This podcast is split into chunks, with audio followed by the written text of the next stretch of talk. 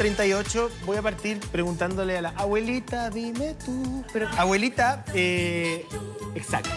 Abuela, eh, Rápido, diputada. qué rapidez. ¿El autopréstamo es lo más parecido a sus retiros del 10% o no? El autopréstamo es en este caso, eh, a mi modo de ver, el caramelo para embutirle a la población una cuestión bastante atroz. Le- le- Ese es, le- es- es el mecanismo por el cual se trata de hacer más digerible las partes negativas que tiene, a mi juicio, esta propuesta del gobierno. Bien perverso. Bueno, la- eh, bienvenido a la política. Eh, la verdad es que es un mecanismo que se usa en todos los niveles de la política y yo lo único que estoy haciendo simplemente es alertar respecto de lo que me parece que es algo que no tiene nada que ver con eh, el fondo de esta reforma, que hay que decir que tiene cosas buenas, tiene cosas negativas, pero básicamente es un pegoteo impresionante. ¿Cuáles son las partes Es negativas a, a tu juicio?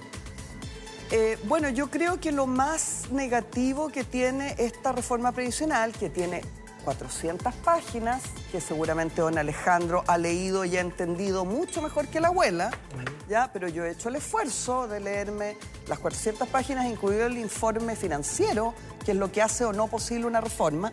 Yo diría que, eh, para que se entienda con claridad, probablemente lo más negativo que tiene es por una parte político y por otra parte económico. ¿Cómo así? Lo político es que en el fondo esta, este pegoteo tiene por objetivo meterle a la población la cuchufleta de lo que se rechazó eh, en términos de reforma previsional en el plebiscito, en que en definitiva podríamos decir que por un 62% se rechazó justamente lo que se propone ahora hacer, que es un sistema de reparto. Quien ha explicado mejor el fondo de esta reforma no es Mario Marcel, no es la ministra Jara, es el colega Stingo, el colega farandulero televisivo, cuando dice su platita no es suya.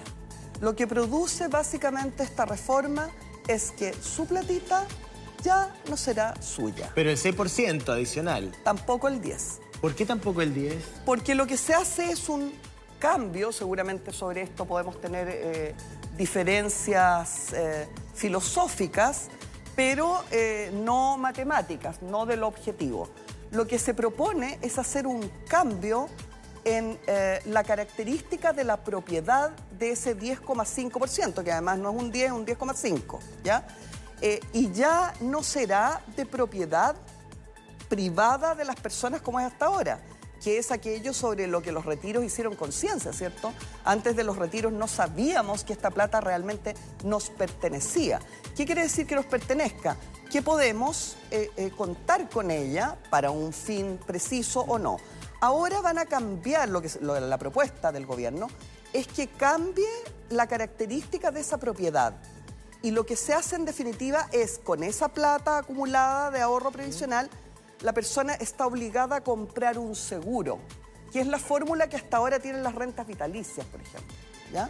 Entonces, al cambiar esa, esa- esa forma, nos vamos a encontrar, por ejemplo, con un primer eh, resultado de esta reforma, si es que es aprobada tal cual está, eh, con este cambio en la propiedad, en que la platita ya no es suya, téngalo claro, ni el 10 ni el 6%. Oye, Distinto a lo que dice. Sí. Bueno, me vamos a- Me desayuné César. Por ejemplo, tendríamos un primer problema concreto respecto de lo primero que preguntaba Karen, que es que el objetivo central de esta reforma es que no haya más retiros.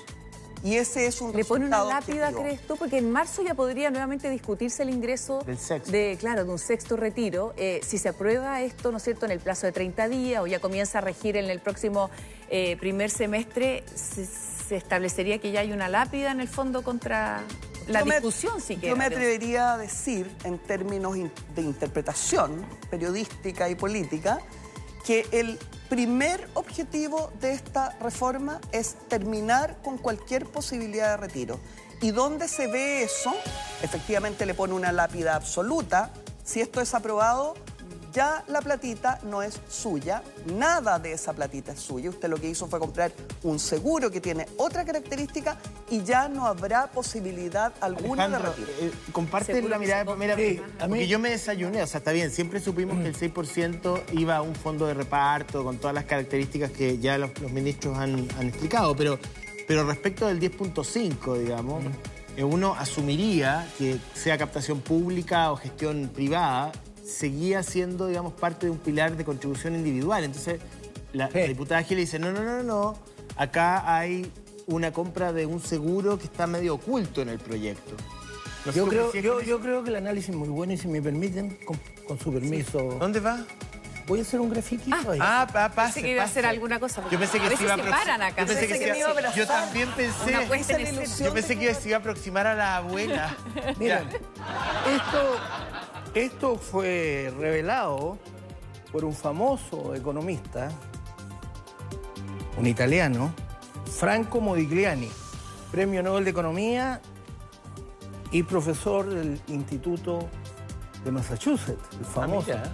famoso Instituto de Massachusetts.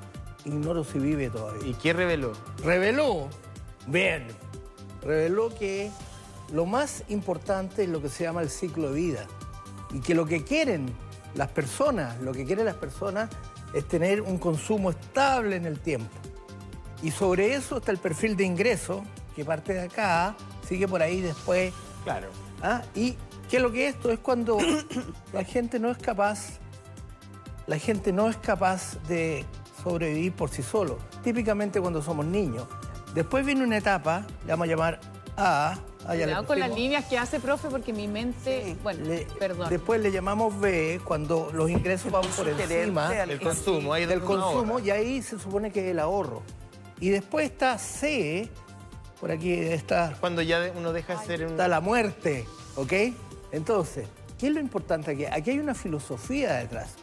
Y la filosofía es que se supone que A más C tiene que ser igual a B. O sea, Exacto. los ahorros tienen que igualar a la etapa de la vida en que no somos capaces de vivir por nosotros mismos. Ahora el problema, profesor, perdón, es que la- las AFP calculan este ciclo vital hasta Eh, No me- los no- ciento y sí, tantos pero no años. metamos a la FP todavía porque eso va a enredar. Perdóname, Karen. No, Lo que aquí, lo que Tú, aquí Pamela, Pamela, todo. Bueno, ya. No sé, a mí también me hace bueno, callar, ya. no crees, es parte de su coquetería. Sí, es, es importante hablar de, de- porque si no no se entiende nada. Bueno, entonces lo que yo quiero decir de manera poco elocuente este lunes es que detrás de esto hay dos filosofías. Una es que estos ahorros B vayan a ahorro privado, que es, como bien decía Pamela, no sé si, si lo va a repetir, pero como bien decía Pamela, ese B, la ciudadanía le dijo a la autoridad que quiere que vayan a cuenta de capitalización individual, o sea, ahorro privado. Eso fue lo que salió, lo que salió en el plebiscito. Eh, mira, eh, Y- yo puedo decir cortito que me parece un argumento, no lo había pensado, es que la abuela nos hace pensar. Déjame- Sí, nos, déjame- nos agrega déjame- insumos, elementos de análisis. Entonces acá detrás de este gráfico, simplote, pero muy potente, Franco Modigliani, uno de los más grandes economistas de la historia de la ciencia económica, si me permiten. Entonces, lo más importante es quién se queda con B. Si B lo administra la gente o lo que la gente decida, o si B pasa al Estado. Eso se llama un Y usted, sistema... y usted, profesor, está entonces de acuerdo conmigo, según entiendo, en que desde distintas perspectivas, usted y yo, ese, esa pregunta, ¿qué pasa con B? es lo central que resuelve Lo o central. que intenta resolver es lo esta... central, pero ahí quiero hacer un juicio de valor. Mira, acá hay Déjame- una, déjame una fuente José. me dice lo siguiente, es que es, que es importante. Dice, José Antonio, no voy, a elimi- no voy a revelar mi fuente, porque eso no se hace, po, abuela. Dice, Ministro Marcel. No. No, perdón. Dice José Antonio, esto elimina el retiro programado, no favorece a los enfermos terminales. Se compra una renta vitalicia con prima única, se paga el seguro, este tiene como caracterización el pago mensual, pero tú pierdes la propiedad del dinero y te adueñas de la Eso es lo que no se ha dicho. Eso es lo que no se ha dicho. Y lo otro, si me permiten, muy brevemente, y con esto me visto y me voy, Alejandro, no quisiera interrumpirlo.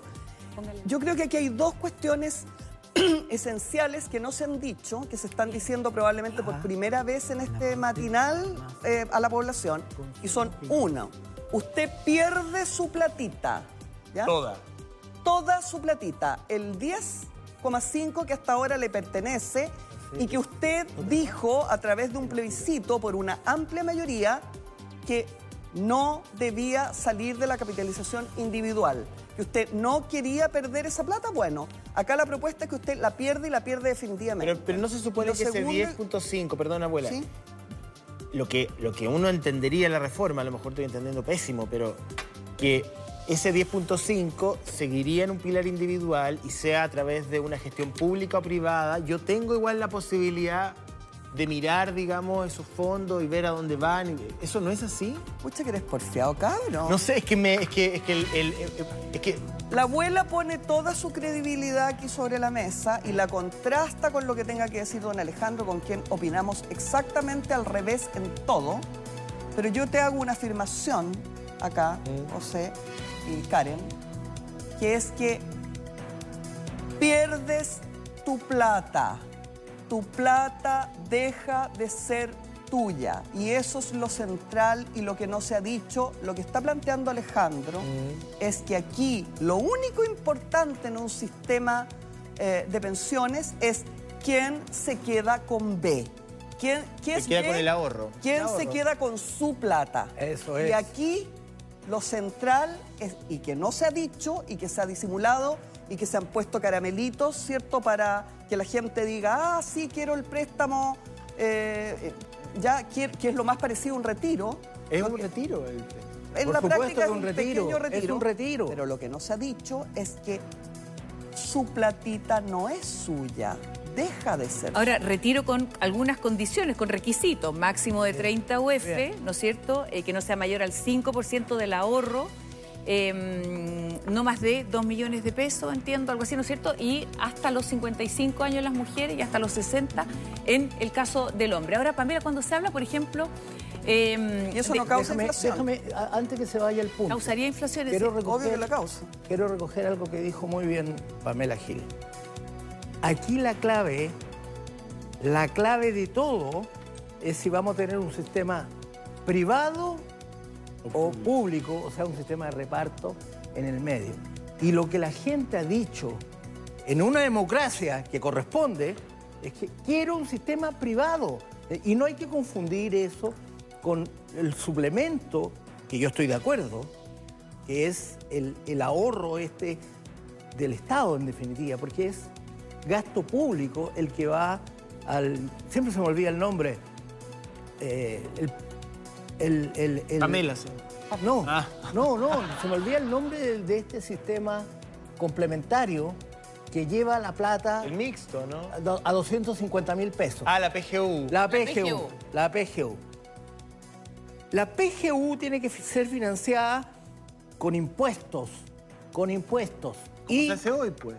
Sí, pero es que lo quieren ¿Cómo se- incrementar. y yo lo entiendo. la- la pensión yo lo entiendo porque era muy, muy baja y, y era muy baja y le echan la culpa al sistema privado cuando eso es injusto. Porque el sistema privado lo que único que ha hecho es hacer ganar plata a los que han cumplido las reglas básicas. 40 años, 40 años de cotizaciones, ¿no es cierto? Y 10,5% ahora, 10% en su momento, cuando debería ser 20%. No, es decir, se necesita aprobar la reforma Yo- tributaria no, también, claro. no, no, no. Lo, lo que estoy diciendo. Pero no se pique.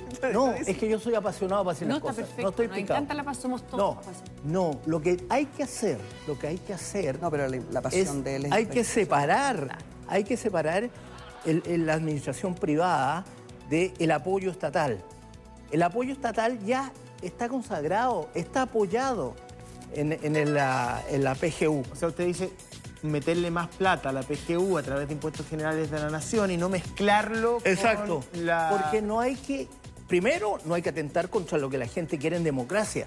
La gente en democracia, la gente en democracia quiere ver su plata.